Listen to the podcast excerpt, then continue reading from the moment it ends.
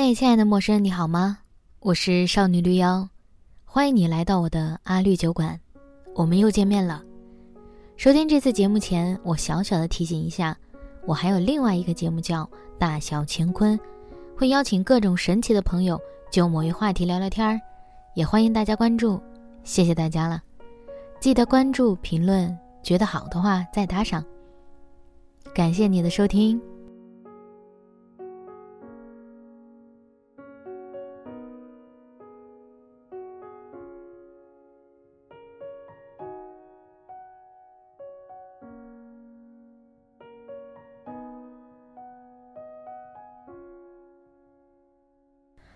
乎是一下子从夏季滑入到冬季，我还没有体会过秋天的感觉，就瞬间入冬。不知道你们的城市现在变冷了没有？记得多穿衣服，别只顾美丽，不要温度了。一开始就扯些有的没的，其实现在的我啊，看着窗外淅淅沥沥的雨，没有办法出去玩儿，那不然就沉下心来写一写最近的细微感想吧。也是有种很久没有和老朋友聊天的感觉。这里的老朋友，包含一个在内心深处的我自己，听节目或者看文章的你，还有可能不知道传播到哪里的新朋友。我习惯过一段时间就找朋友们聊聊天，问问他们的近况。在现在这个社会里，我们已经很难和人产生真正的连接，所以必须人为的制造联系。告诉朋友们，有人关心你，有人想知道你最近过得好不好，有人想要陪伴你，哪怕一下下。因此，也就得知了两个女性朋友失恋的消息。碰巧的是，她们基本都处于失恋初期，也就是反复确认失恋这件事实和反复寻找那些让自己失恋的事件或者成因当中。朋友 A 与我同龄，今年三十岁。她的男友在追求她很长时间之后，她才终于决定和他在一起。在一起的点当然不只是男生追了她很久，如果不喜欢，她也决绝不会答应。本来盼望着他们或许可以安安稳稳地度过热恋期、磨合期，顺利过渡到平顺期。可是事情就是不会完全按照我们构想的方式进行。在交往了几个月之后，他们分手了。当初追求的有多热烈，A 现在失望的心就有多破碎。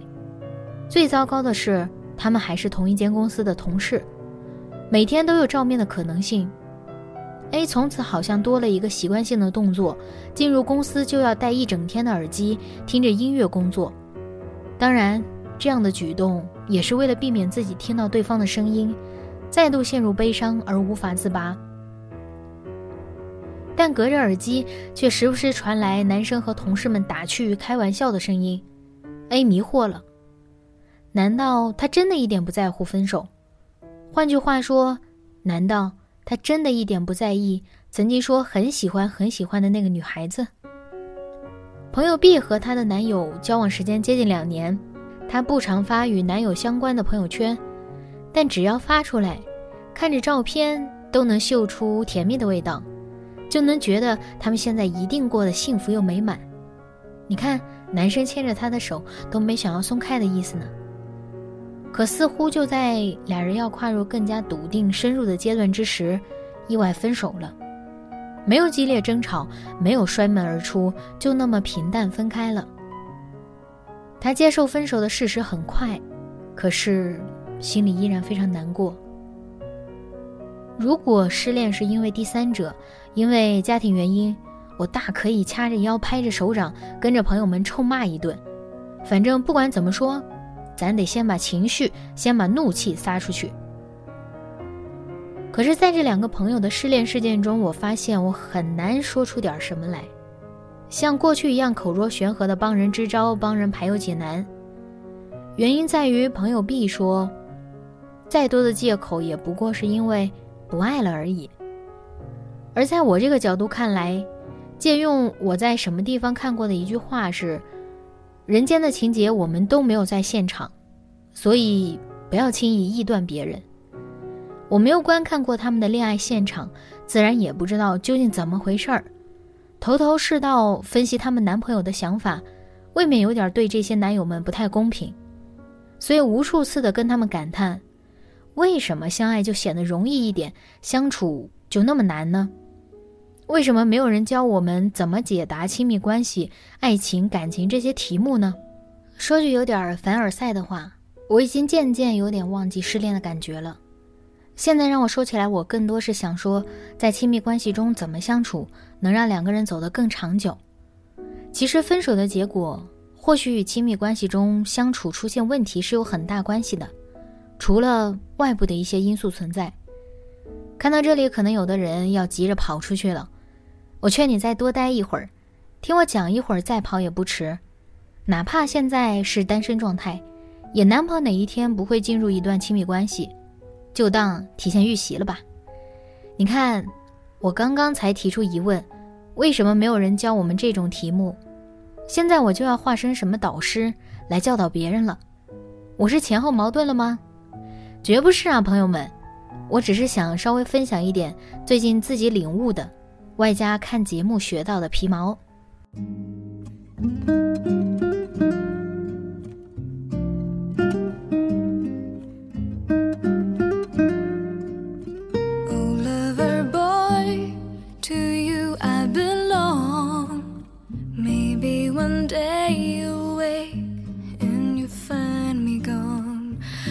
Lover boy, if you call me home, I'll come driving, I'll come driving fast as wheels can turn.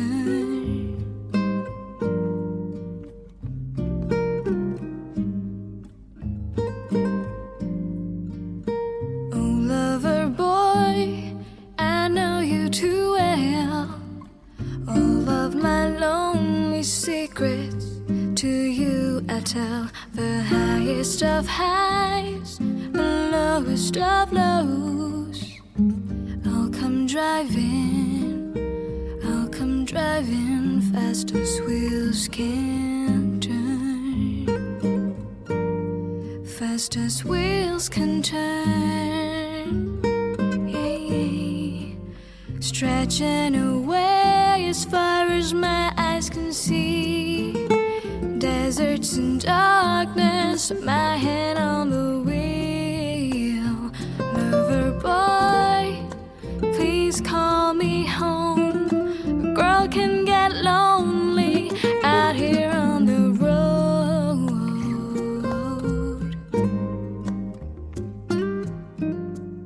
最近我在追一档综艺，叫《再见爱人》，相信不少人也在追。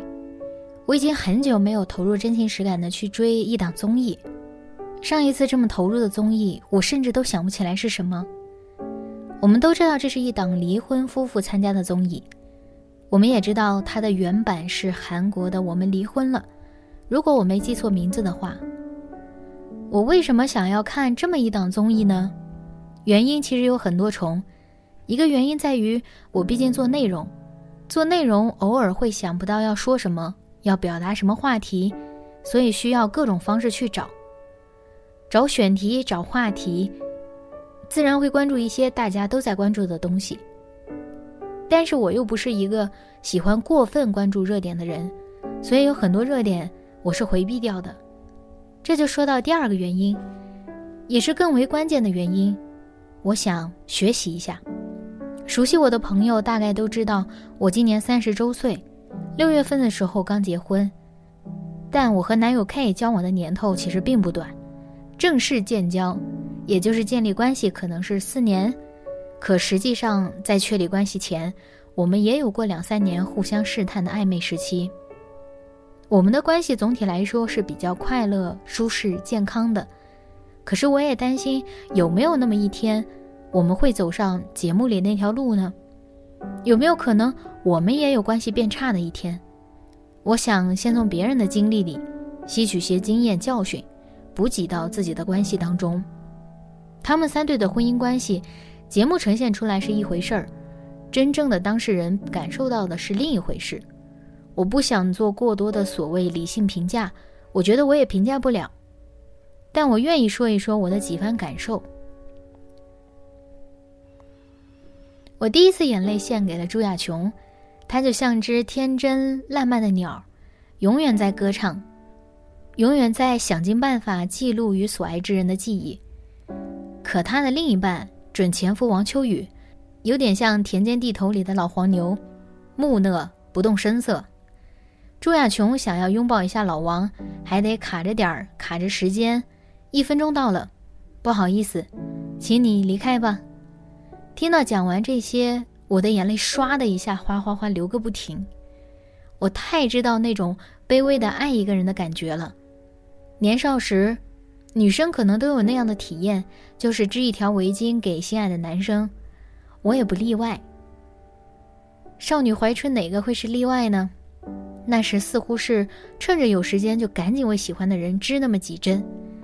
围巾歪歪扭扭的织好了，拿到心爱的男生面前，小心翼翼观察对方的反应。对方的眉头微微皱了一下，马上微笑起来，接受了我的礼物。我当时以为他是喜欢的吧，可是他从没有戴过那条围巾，我想，他最终还是不喜欢的吧。童晨杰和 K K 那一对的感觉，也看得我极揪心。他们明明是那么和睦、那么登对的一对儿，可是吵起架来又是那么撕裂、那么不管不顾。童晨杰是我最欣赏的那种女性，独立、清醒、开朗、大方。我希望我也可以成为这样的人，但我准备把一些感受往后放一放，让感觉更飞一会儿。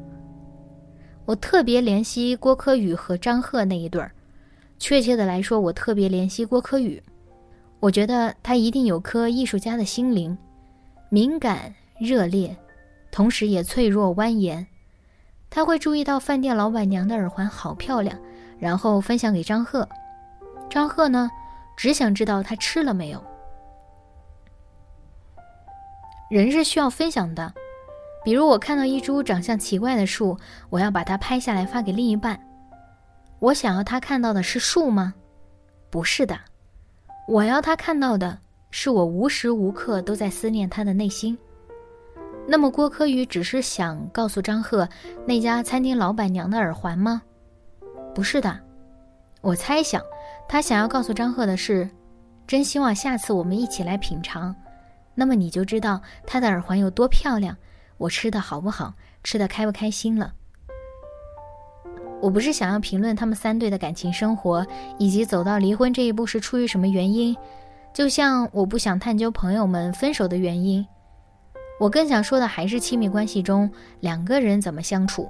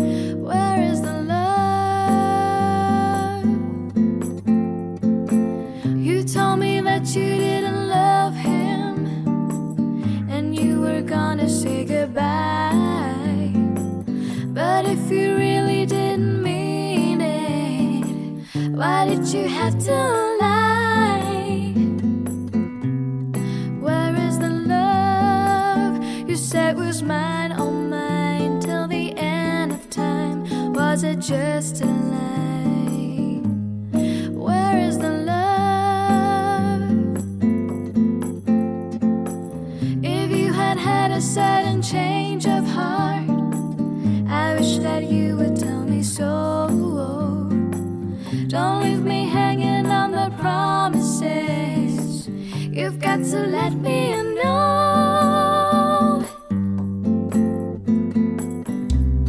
where is the love you said was mine or mine till the end of time was it just a lie where is the love 在我看来我们得有所准备第一个准备就是不要着急郭柯宇夫妇回忆他们闪婚的时候提到当时两个人都是三十岁上下的年纪结婚似乎是个不得不做的选择。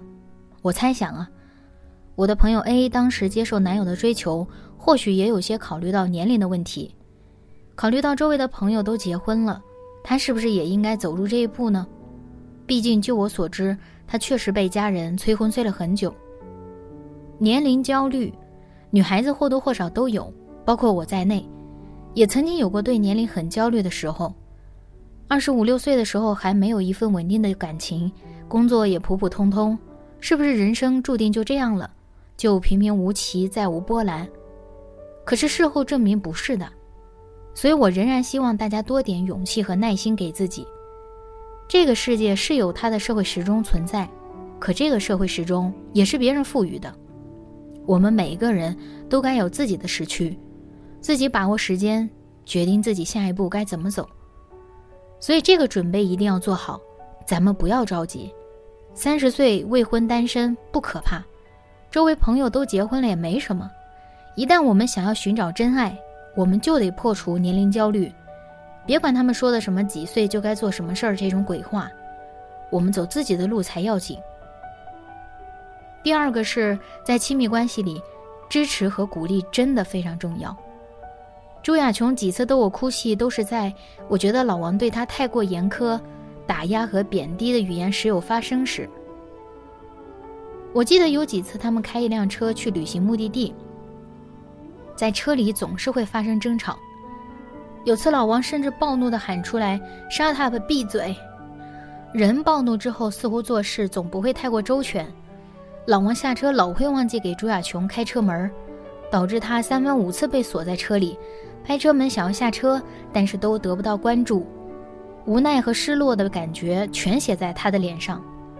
家属 K 和我同时看的节目，看到这儿，他就跟我说：“我感觉得给他们换辆车就好了，换个长安欧尚的 X7 Plus，人家那车具有 OnStyle 3.0智控车机系统。”有人脸智控系统和语音交互系统，还有千里眼远程视频系统，可以时刻掌握车辆情况，还会担心这种问题。感情男生女生看节目视角还真不一样，但我没批评他奇奇怪怪的视角。我猜想，他可能是在琢磨着，要是我们常出去旅行，是不是我们买一辆车会比较方便，所以才会去关注一些车的性能呢？想到他那点小心思，我的夸夸精神就上升了，直言他怎么观察的这么独特，尽想着为我们未来打算呢？我知道他心里多少是高兴的，毕竟他收到了支持的声音。亲密关系里的支持鼓励有多重要，我这里真的是想多说点儿。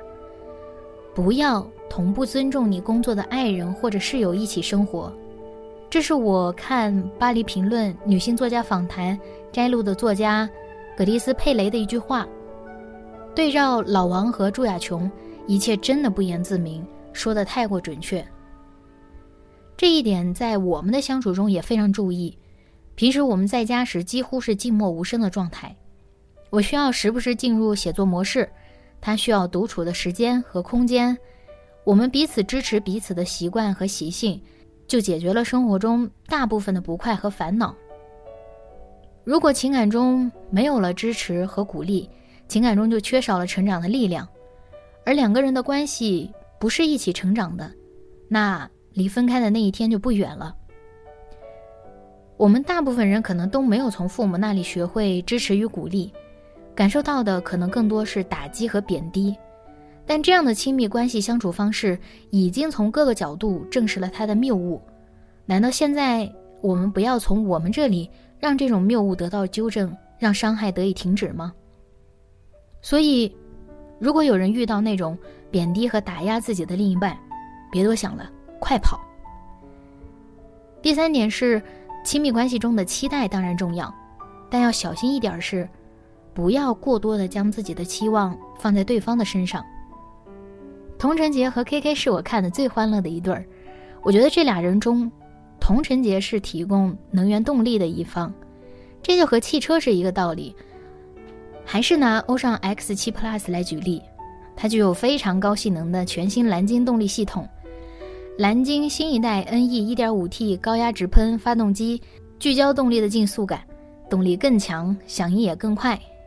可是再强的动力，也需要其他配合才能相得益彰。欧尚 X7 Plus 汽车的双涡管得和源自 F1 赛车的双出口集成排气歧管完美搭档。才能使增压器的性能充分发挥，而 KK 啊也得成长起来，俩人的关系才能动力更足，不是吗？我常觉得两个人之间是要给对方以期待，但是这份期待又不能太让对方有压力。今天听到一句话，我觉得说的太棒了，在俩人关系中，期望常是一种微妙的暴力，因为这是要求别人顺从我们的意志。是一位美国的心理学家约翰·威尔伍德讲的。我好像突然意识到了，为什么亲密关系中一个人要让另一个人改变的时候，心里是那么难，还伴随着痛苦了。再回想童晨杰这一对儿，他们不就是将期望放在对方身上的吗？结果两个人都没法实现对方的期望，这不就产生矛盾了吗？可是，把握到怎么合适的一个度。其实我也没有想到办法，只是说我们自己需要给自己提个醒儿，不要过多寄期望在对方身上，也许会好一些。其实最最重要的一个点，我在之前的节目内容中也讲过，就是无论和什么人进入亲密关系，自己首先得是一个独立完整的人，不要期待爱情可以解决我们自己的问题，这可真是难为爱情，也难为另一个人了。但。当然，也不是说一个人没有解决自己的问题，他就不能进入爱情。谁能阻挡一段感情的发生呢？就像谁能阻挡春天来了花会开呢？只是我们自己的课题还要自己去解决。爱情可以是学校之一，但不一定就是唯一一所学校。最后，说回给失恋的朋友们听：相处不下去了，分开了。也千万不要觉得遗憾，也许对方真的只是在考虑现实，也许他真的没那么喜欢自己，所以他放弃了你，放弃了这段情感。重要的是，自己别放弃自己，要在最脆弱的时候仍然相信明天，相信未来有爱，不要害怕拥抱另一个人，也不要说再也不谈恋爱这样的傻话。哪怕没有更好的下一个人拥抱，至少还有更好的自己可以依靠。当然也说给自己听，希望自己不要吝啬继续分享爱，不要丧失爱人的勇气和能力，因为爱确实是一道难解的题，它需要我们花一些心力去维护、去思考、去经营。可是，一想到石田良一在十六岁中写道：“有个能陪我聊聊天的人，比看电视、吃饭更重要。”比如今天天气不错，我就对他说：“天气不错啊。”如果天冷了，我就让他添件衣服。这样的场景存在，我又会觉得，人啊，还是需要爱的，不是吗？好了，今天的节目就是这样。我也想知道你们是怎么看待亲密关系中的相处之道的。欢迎大家在评论区留言，和我交流你们的想法。另外。你们还想听我说什么样的话题，也可以在评论区留言，大家的留言我都会看到，提前说声谢谢。新朋友记得点击订阅、收藏我的播客。最后，祝你们今天愉快，明天的愉快就留给明天再祝喽，拜拜。